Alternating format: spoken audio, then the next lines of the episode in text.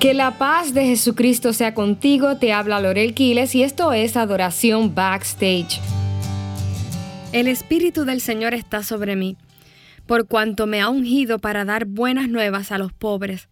Me ha enviado a sanar a los quebrantados de corazón, a pregonar libertad a los cautivos y vista a los ciegos, a poner en libertad a los oprimidos, a predicar el año agradable del Señor.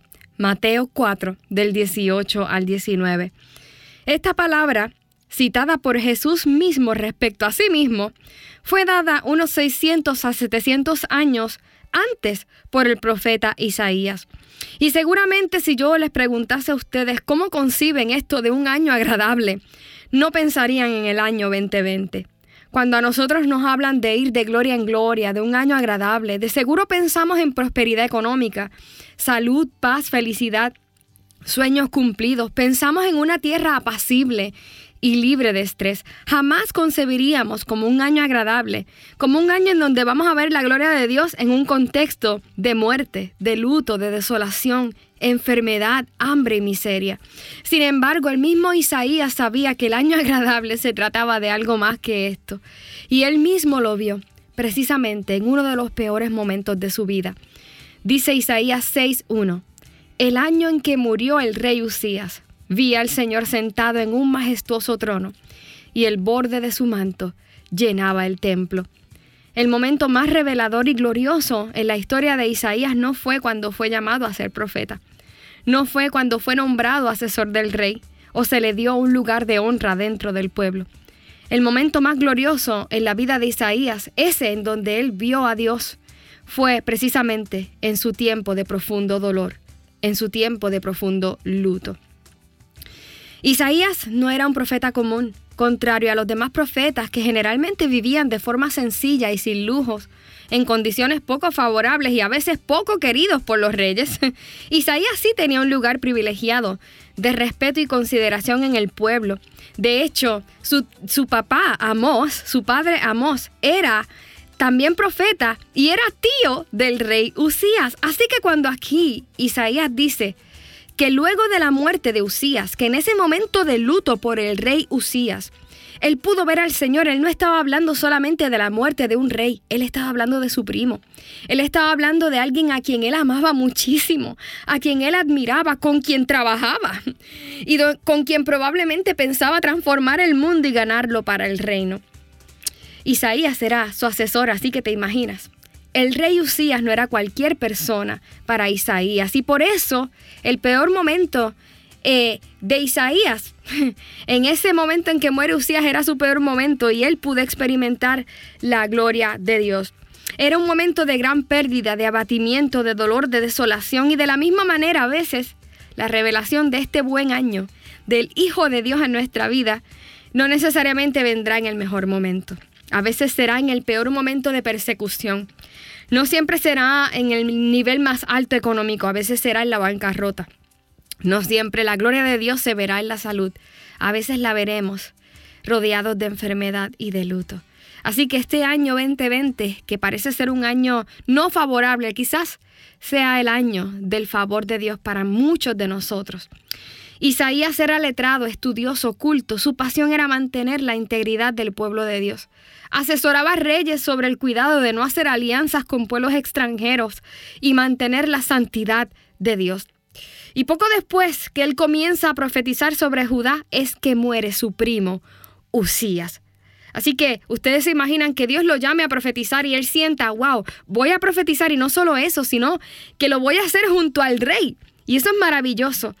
Sin embargo, a pesar de que se vea como algo extremadamente doloroso, como un caos, quiero que entendamos esta otra parte. Fíjense que Isaías fue llamado justo un tiempito antes que muriera el rey Usías. Y es que Dios siempre, siempre, siempre establecerá tierra firme, establecerá dirección y palabra antes de cualquier cambio de nuestra vida. Antes Él enviaba profetas de antemano hombres que representarían su voz y su consejo en medio de la crisis del pueblo, ahora de una vez y para siempre nos ha enviado a su Hijo, la palabra encarnada de Dios, haciendo provisión para nuestra vida de antemano en medio de esta crisis. De la misma manera, este tiempo que nosotros vivimos, amados hermanos, no ha tomado a Dios desprevenido. Él hizo provisión para nosotros en Cristo Jesús. Ahora quiero que veamos por qué Isaías, aunque ya era profeta, pudo ver la gloria de Dios justo en el contexto de la muerte de Usías.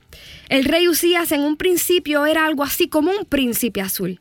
Como el rey esperado, era un hombre que en sus inicios fue muy temeroso de Dios y por tanto era exitoso en todas sus empresas.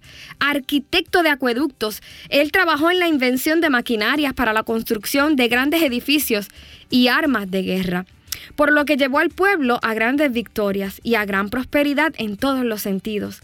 Sin embargo, un día, Usías decidió entrar al templo y reordenar el culto. Usías quiso inventarse otra manera de culto, otro orden al que Dios ya había establecido, y comenzó a quemar incienso rebasando la autoridad sacerdotal puesta por Dios. Poco a poco el príncipe azul, el rey bueno y justo, fue tornando su corazón y se metió al templo a querer mandar contra la palabra de Dios. ¿Y saben qué sucedió? Le dio lepra el príncipe azul se convirtió en un monstruo. ¿Se imaginan el impacto que esto debió tener en Isaías? Su rey, su primo, ese con quien él trabajaba, con quien pensaba que conquistaría el mundo para la gloria del reino, de repente se convierte en otra persona, en un total desconocido, irreconocible a causa de la lepra. ¿Y cuántos que hoy me escuchan no se han topado con un Usías así en su vida? El príncipe azul, ese novio que antes te enamoraba con flores, de pronto comenzó con un vicio que ahora lo ha convertido en un total desconocido. De pronto aquel que prometió estar contigo y defenderte es precisamente el que te golpea y te abandona. De repente aquel padre o líder a quien admiraste hoy huele a deslealtad. Aquellos que comenzaron de amigos hoy son relaciones tóxicas que te quitan el sueño. Gobernantes que una vez tuvieron el corazón correcto, que tuvieron el corazón en el lugar correcto, hoy nos decepcionan quemando de manera irreverente el incienso del templo. Usías se metió al templo a reordenar el culto a Dios. Se metió al templo a decir lo que para él era bueno. Y no es esto lo que enfrentamos hoy día, amados hermanos. No ha venido Usías a reinventar el concepto del matrimonio y de familia. No ha venido Usías a cambiar la verdad de lo que es nuestra identidad en Dios. El diseño de Dios sobre nosotros. Los Usías no solo son personas, también son ideas, ideologías y pensamientos. También son sentimientos. Y son reales porque los sentimos. Reales porque vienen no solamente de un contexto real, sino porque vienen como realeza a gobernar sobre nuestro corazón. Ay, Lorel, es que yo me siento así desde pequeño, desde pequeña. Este sentimiento es real. Yo sé que estoy casado, pero amo a otra persona. Este amor es real. Yo sé que la palabra dice esto, pero esta emoción es real. Yo siento que Dios no me ama, que Él se alejó de mí. Yo sé que la palabra dice que Él estaría conmigo, pero es que yo siento esto. Es demasiado real. Pero amados hermanos, real no es lo mismo que verdadero. Nada es verdadero fuera de la palabra de Dios. ¿Qué tal si hoy Dios nos dice, quizás mucha gente te ha decepcionado, pero es necesario para que tú veas mi gloria? ¿Qué tal si hoy Dios te dice, hasta que no dejes esta relación que ha tenido el incienso y ha robado el incienso de tu corazón, no podrás ver mi gloria, a menos que llores a Lucías que te ha abandonado y que tú lo entregues en mi presencia, no podrás ver mi gloria.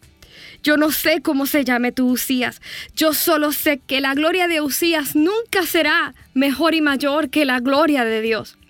Así que hoy, si tú has identificado quién se está llevando la alabanza de tu corazón, quién se está llevando tu sueño, quién se está llevando tu momento de descanso en tu mente, yo creo que ese es un Usías que hoy tienes que entregar en la presencia del Señor. Padre, delante de ti está mi vida, el templo de mi corazón. Perdóname si he suplantado el culto a ti por el culto a los Usías en mi corazón, por el culto a mis ideas, el culto a mis sentimientos, el culto a mis ideales. Yo no quiero a un Usías reinando en mi vida. Yo anhelo a Jesús. Perdóname, limpia mi corazón. Hazme libre de todas mis ataduras. Acepto el señorío de Jesucristo y la verdad de tu palabra sobre todas las cosas en mí. En el nombre de Jesús. Amén. Te ha hablado Lorel Quiles y yo te espero en la próxima edición de Adoración Backstage.